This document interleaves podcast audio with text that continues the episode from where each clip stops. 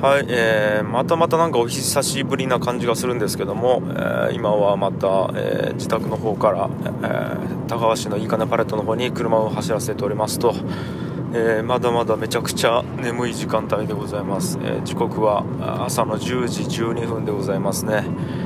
はい。焼山パイ焼山バイパス爆走中でございます。はい。いやー今日もちょっと長くなるんでね。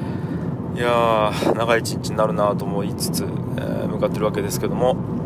いやちょっと最近もうここ最近の3日4日もっとかな1週間ぐらいかなはもうどこもかしくも僕の周りの界隈ではですねまあもうクラブハウスクラブハウスクラブハウスって感じですね。うん、まあ、SNS もまあ話す何人かもそうですしとにかくクラブハウスがやばいですね。今来てますね。まああのまあ、これをね聞いてる方は多分ポッドキャストで聞いてると思うんでさすがにこう感度が高い方だと思うんでクラブハウスの何たるかっていうのはなんとなく分かってると思うんですけども、まあ、音声系 SNS ですね。うん。あのうんまあ、説明するか、まあ、しますか。えっ、ー、とまあ、えー、ツイッターみたいにフォローとフォロワーの関係があるんですね。で、えーと、アカウント、えーと、個人のアカウントみんな持っててでみんな実名制なんですね。必ず実名で登録すると。でアカウント持ってて。で、えーと、部屋っていうのがまずその中で作れて、えー、誰でも作れるんですね。多分僕も作れるし誰かも作れて有名人の人でも作れるし本当に誰でも部屋っていうのが作れると。でそこの部屋のモデレーターっていうのが、えー、とポンってこう部屋を作るとそのフォロワーさんにパーって通知が行くんですね。でその部屋に誰でも入ることができると、うん。でパンと入るとそこで、えーと、普通に音声会話ができるんですね。あのズーム会話みたいな感じで音声会話ができると、うん、でそれを、えーと、誰でも聞くことができるんですね。その部屋に入ってきて。で一応2種類の、えーと、大きく2種類の、えー、人間がいてスピーカーとあとリスナーっていう。スピーカーは音声を自分で発信することができるつまりあのマイクをオンにできるってことですね。Zoom でいうところの、うん。でリスナーはそのスピーカーたちが喋ってるのを聞くことができると、うん、で面白いのが、えーと、YouTube ライブとか、えーと、インスタライブってそのね聞く人と話す人って完全にばっくり分かれてたんですけど、えーと、これ面白いのが、えー、スピーえー、っとですねリスナーの中からそのモデレーターという、ね、その部屋の管理者の人があこの人ちょっと来て喋ってほしいってなったらそのいわゆる客席からポンとステージに上げて一緒に喋ることができるっていう。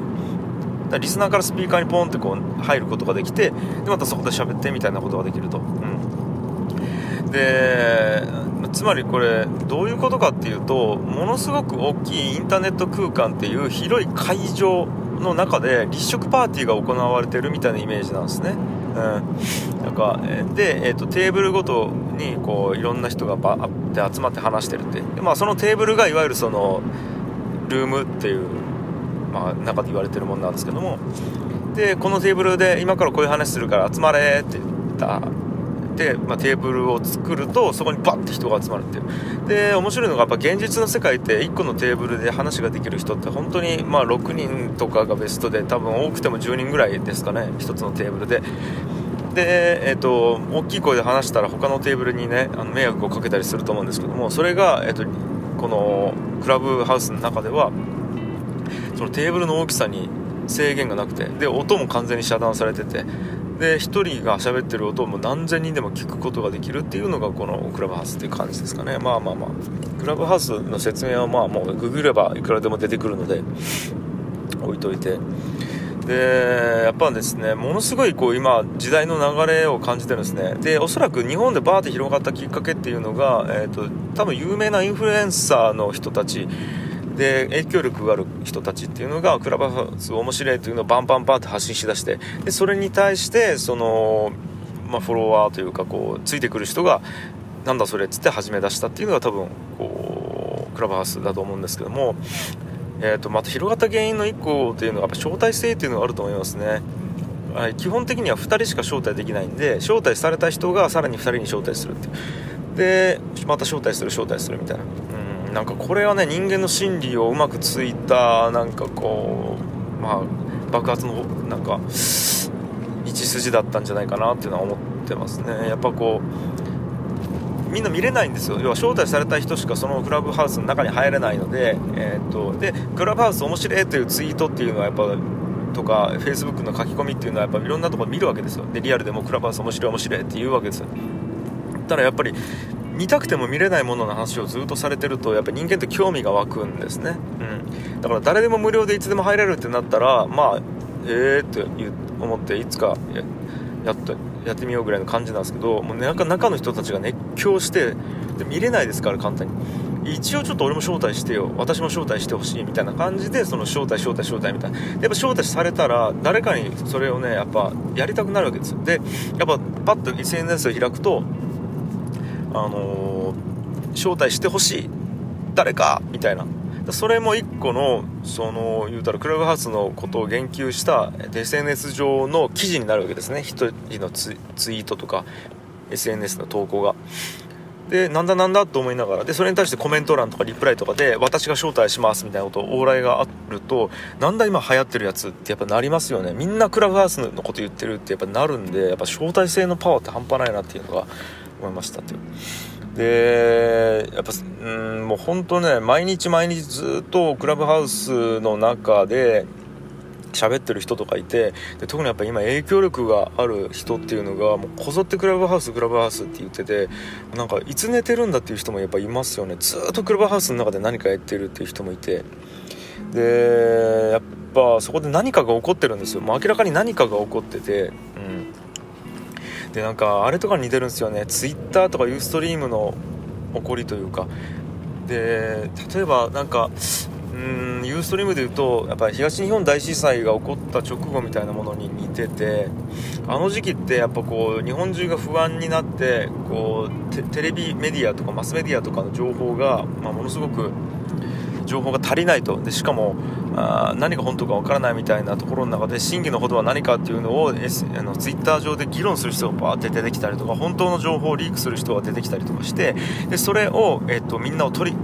こぞって取りに行ってたしでその中でやっぱミュージシャンとかアーティストたちは自分たちに今できることって言ってユーストリームで音楽ライブ配信とかを始めたりしてでその、ね、坂本龍一とかがやってましたけどその音楽配信したものをすぐに音源化してポッドキャストじゃないや Apple Music ですぐに販売しだすみたいなそのインターネットを使ったものすごいスピードでのその拡散力そしてなんかこうえー、と有名人と一般人の距離がものすごい近づいたっていう体験をみんな同時にあの時期にやったっていうことがあったと思うんですけどもなんかねそれをコロナと掛け合わさることによって全く同じ現象が起きてるなっていうだから人類が今までやったことない体験を今みんな同時にやってるんだっていう実感があるんですね。うんみんなステイホームで、えー、と話したくても話せない。でもやっぱ SNS でつながってたんでですけどやっぱ何かこう足りないものがあってやっぱ人と会話をしたい言葉を話したい、うん、っていう欲求が爆発してなんか一気に広まってったっていう。そのしかも爆発する前に充満して充満してそれが一気に放出されたっていうのが、まあ、クラブハウスが思いっきり広がった要因じゃないかっていうのを思ってますね。うん。だからやっぱこう、まあ、古典ラジオって僕やってますけどそれでなよよく話に出てくるのがテクノロジーってと,、えー、と社会との関係性っていうのがあのみんなテクノロジーが発達したから社会がこう変容したっていうふうに思ってると。でも実は違うんじゃないかっていう人がいると、まあ、つまり何かというと社会の中で需要が生まれて欲求が生まれてえー、そこに方向性とか動機づけが生まれたからこそテクノロジーが発達してったっていう話があって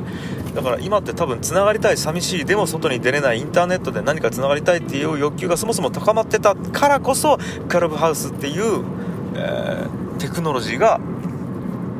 あのー、発達したっていう話があるんですけどもまさになんかそれが起きてるなっていうことなんですね。でなんか僕個人的にそこの中でいろいろ思うことがあってここから、まあ、ちょっと時間も時間なんで今日はちょっとあれでまたちょっと次回に話したいと思うんですけども